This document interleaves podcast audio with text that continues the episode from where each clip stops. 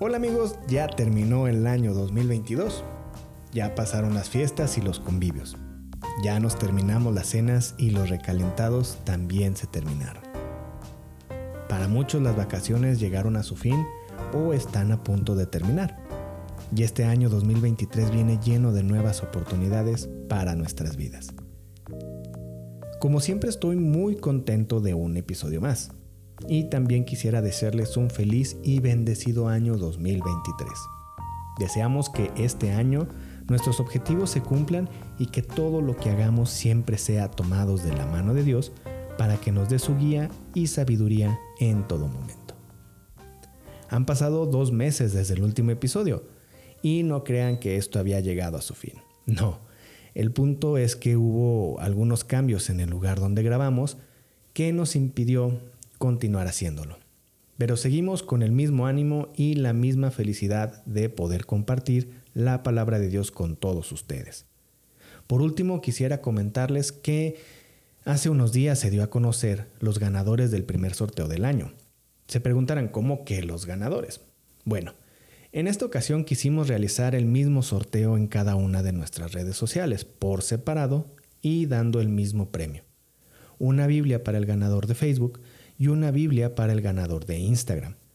Así que felicidades a los ganadores y que la palabra de Dios llene sus corazones, que sea una luz en cada paso de sus vidas y que lleven sabiduría a sus hogares. Les invitamos a que estén al pendiente de nuestras redes sociales, compartan este y los demás episodios con más personas, hombres, mujeres, jóvenes, con todo el mundo, si es posible. Hagamos que en este año, el 2023, la palabra de Dios llegue a más lugares y más personas en este mundo.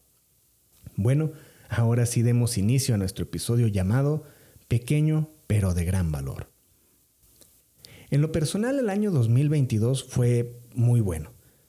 Tuve un año lleno de trabajo, no faltó el sustento a nuestro hogar, gracias a Dios, eh, se iniciaron algunos estudios que estaba muy deseoso de poder realizar desde hace ya algunos años. El podcast llegó a su primer año y así fueron muchas las bendiciones que Dios permitió llegaran a mi vida y a mi matrimonio a lo largo de todo el año pasado. Pero a pesar de todo eso sentí que me faltó algo. Había un sentimiento como de vacío o algo por el estilo una incomodidad que no me dejaba en paz. Sentía que faltaba algo, sentía que no había hecho lo suficiente para poder decir que había alcanzado los objetivos que me había propuesto en enero del año que terminó. Esto, pues, le pudo haber pasado a cualquiera, en cualquier situación. Vamos a poner unos ejemplos. Eh, hay personas que pueden, decir, pude haber hecho algo más por mi familia, pude haber logrado algo más en el trabajo, hubiera durado más en ese noviazgo, no quería echar a perder el matrimonio, quería asistir más a la iglesia, quería realizar más deporte, etc. O sea, imagínense al pobre Cristiano Ronaldo entrenando fuertemente cuatro años y al final, pues no llegó a su objetivo. ¿Se imaginan cómo se sintió por no haber ganado el Mundial? Pero bueno, por otro lado, imaginemos qué sintió Messi por haber levantado la copa. Bueno, volviendo al tema, ¿cuántas veces nos ha pasado que al terminar el año sentimos que se fue muy rápido y no hicimos algo relevante? Como que dejamos muchos pendientes a lo largo del año y en el momento en que comenzamos a realizar el conteo final, el 10, 9, 8, pasan las imágenes por nuestra mente de todos los objetivos que no cumplimos. Y comenzamos a angustiarnos o preocuparnos porque estamos iniciando un año más con los objetivos que ya tenemos pendientes y muchos otros que deseamos cumplir en este nuevo año. Al final del año recordaba cómo muchos de mis contactos y amigos estaban teniendo un año excelente. Algunos viajaban fuera del país, algunos tenían proyectos de trabajo bastante atractivos, tal vez algunos tuvieron un mejor salario en el 2022 de lo que yo tengo. Ve historias de Instagram de bodas y fiestas a las que no fui invitado, gracias por invitar, por cierto. Y si fuera pues, como, como sacado de una película, veía que la gente disfrutaba sus vidas de manera maravillosa en todo momento. Veía que mis amigos jugaban con sus perros, se tomaban fotos con, con sus perros, fotos graciosas o artísticas, que por cierto me encantan los perros y no tengo uno. Pero por más que veía esas cosas no sentía envidia o algo que pudiera preocuparme. Digo, yo también tuve un año pues relativamente bueno, pero algo seguía causando ese sentimiento como de vacío, como si me hubiera faltado un poco más de esfuerzo. No lo sé, y no podía comprender qué era lo que pasaba. Y ese sentimiento estaba causando que pensara que tal vez estaba haciendo algo mal, que había dejado de hacer algo importante, como si hubiera echado a perder todo el año. No sé si te ha pasado alguna vez esa situación al final del año. Digo, realmente todos hemos tenido un año bendecido, bastante. Pero al final sientes que faltó algo, como si hubiera faltado la cereza del pastel. Te preguntas, ¿qué estoy haciendo mal? ¿Qué está pasando? Mm, eso te hace sentir como desinflado y hasta comienzas a ver que todo está mal cuando no lo es así. Durante el mes de diciembre me encontraba leyendo, haciendo mi lectura eh, en la Biblia e hice un descubrimiento. Dios habló a mi vida en un detalle de un tema mm, que todo mundo hemos escuchado, pero es un detalle muy curioso y me mostró algo que me llamó muchísimo la atención y realmente me reconfortó muchísimo. Yo le había pedido a Dios que me ayudara a entender lo que estaba pasando y justo en ese momento me dio su palabra para reconfortar mi corazón. Fue un detalle tan pequeño. Podría decirse que es un detalle tan trivial que muchos lo pasamos por alto y por ser un detalle tan pequeño le restamos valor. ¿Cuál fue ese detalle? El pollino en el cual Jesús entró en Jerusalén. En esta ocasión me puse a investigar acerca de lo que es un pollino. Para ser más claros, el pollino es un burro. Y quería entender el motivo por el cual un burro se convierte en un detalle tan importante para que Jesús pudiera hacer su entrada a la ciudad montado en ese animal. Sabemos que Jesús no hace nada al azar o por casualidad, así que decidí encontrar el tesoro dentro de ese detalle. Si recordamos, durante su entrada triunfal en Jerusalén, la gente vitoreaba a Jesús.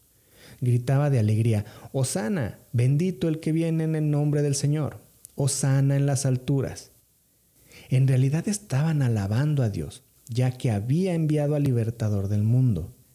Y podemos encontrar tantos detalles en el medio de transporte en el que estaba montado Jesús el que él había escogido para ese evento. Veamos lo que dice el libro de Marcos en el capítulo 11, versículos del 1 al 4. Cuando se acercaban a Jerusalén, junto a Betfagé y a Betania, frente al monte de los olivos, Jesús envió a dos de sus discípulos y les dijo, Id a la aldea que está frente a vosotros, y luego entréis en ella. Hallaréis un pollino atado en el cual ningún hombre ha montado. Desatadlo y traedlo. Y si alguien nos dijere, ¿por qué hacéis eso? Decid que el Señor lo necesita y que luego lo devolverá. Fueron y hallaron el pollino atado afuera de la puerta, en el recodo del camino, y lo desataron. Bueno, ahondemos en varios detalles sobre este pequeño animalito. Su nombre proviene del hebreo chamor y significa asno joven, apenas amansado. Este es un detalle muy importante. Un asno joven, apenas amansado, es en pocas palabras un animal salvaje, que no obedece. Antes de que los caballos fueran utilizados en la guerra, los guerreros cabalgaban sobre sus asnas. Esto lo podemos ver en el libro de jueces. Los asnos fueron utilizados como moneda o como medio de trueque a cambio de comida en el tiempo que José fue puesto como segundo al mando en las tierras de Egipto. Aparentemente los burros o los pollinos eran animales para cabalgar, reservados para la nobleza. Se les ataba ya que podían soltarse fácilmente y caer en algún pozo, lastimarse o morir. Este es un punto muy importante. La riqueza de un hombre podía medirse mediante el número de asnos que tuviera, por lo que constituía un regalo preciado. Los asnos o pollinos estaban mm, como muestra de distinción o grado económico a quien los tuviera. O sea, quien tuviera asnos o pollinos eran ricos, por decirlo así. En un escrito del siglo XVII a.C., indica que no era propio de la gente real andar a caballo. Era mejor que se viajara en un asno, en un burrito. Y el punto más importante de todo esto es el hecho de que Jesús haya usado un asno para la entrada triunfal, que también a la vez es el símbolo de su realeza mesiánica. Estamos hablando de muchos puntos importantes acerca de valor, de realeza, y creo que es muy importante tener eso en cuenta conforme vayamos avanzando. En muchas ocasiones en el mes de diciembre se juntan muchas emociones y nos sentimos extraños. Como es el último mes del año, quisiéramos lograr bajar de peso, abrir un negocio y que al instante nos dé excelentes ganancias. Quisiéramos encontrar una pareja, estar casados y ya con hijos, casi que los hijos estuvieran graduados y con trabajos. Quisiéramos terminar el año en una playa del Caribe tomando el sol. Pero como no tuvimos el excelente negocio, no obtuvimos las enormes ganancias, esas ganancias que deseábamos, pues terminamos en la cama viendo películas de playa y soñando con ese negocio. Pero como dije al inicio, este año está lleno de oportunidades, solamente es buscar a Dios, pedirle a Él su guía y esperar. Sé que eso de esperar no es nuestro fuerte, o al menos el mío no lo es.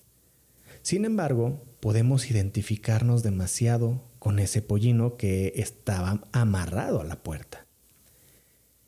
Él es como tú y como yo.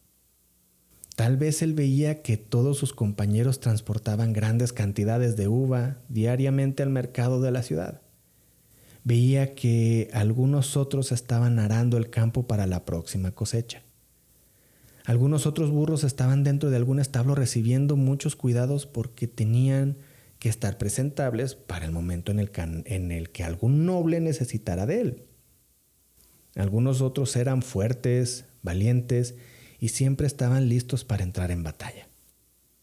Y solamente ese burrito estaba atado, viendo cómo pasaba día tras día esperando un momento, una oportunidad para poder demostrar que también él podía hacer algo bien que era capaz y estaba listo para demostrarlo. Veía que sus compañeros hasta recibían buenos tratos, eran felicitados por sus amos, tenían muchas consideraciones con ellos y con el joven burrito, pues no, nada. Y así podemos sentirnos. Sin embargo, Dios tiene un plan perfecto para cada uno de nosotros. Él está preparando ese momento perfecto para que, así como el pollino fue usado por Jesús, tú seas usado por Él.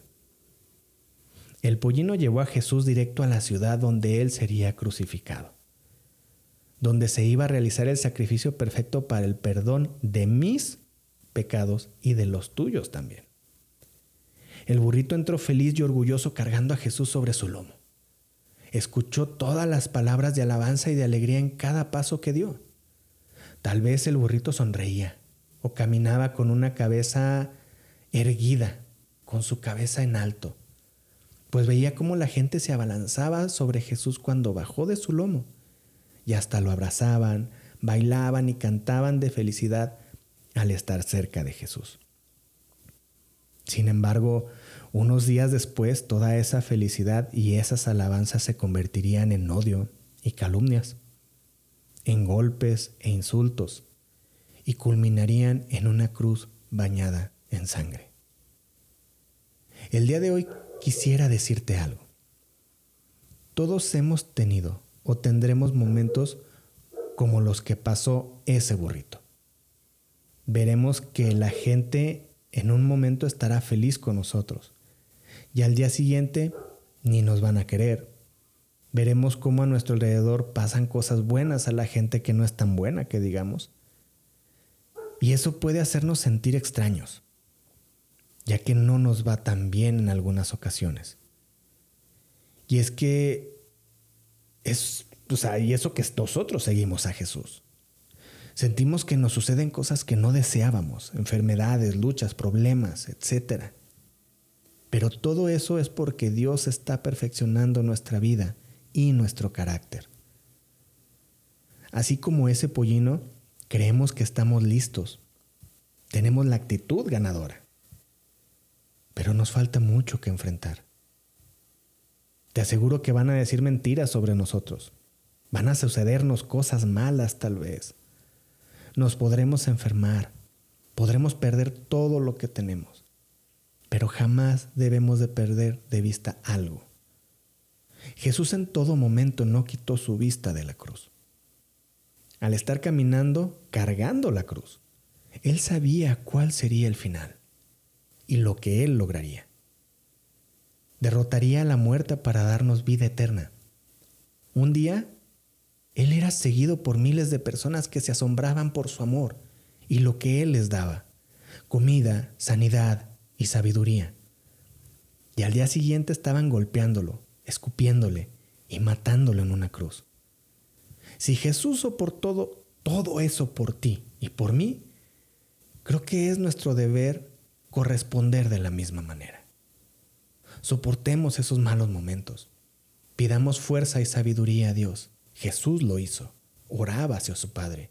Le pedía sabiduría. Le pedía que lo acompañara, que le diera esas indicaciones para poder seguir. Me anima mucho el saber que Dios va a usarnos en este año. Él desea que le busquemos, que tengamos una, relación personal uno a uno y con todo su amor nos mostrará su deseo, el deseo que Dios tiene para nosotros. Solamente debemos estar atados a Él, como aquel pollino.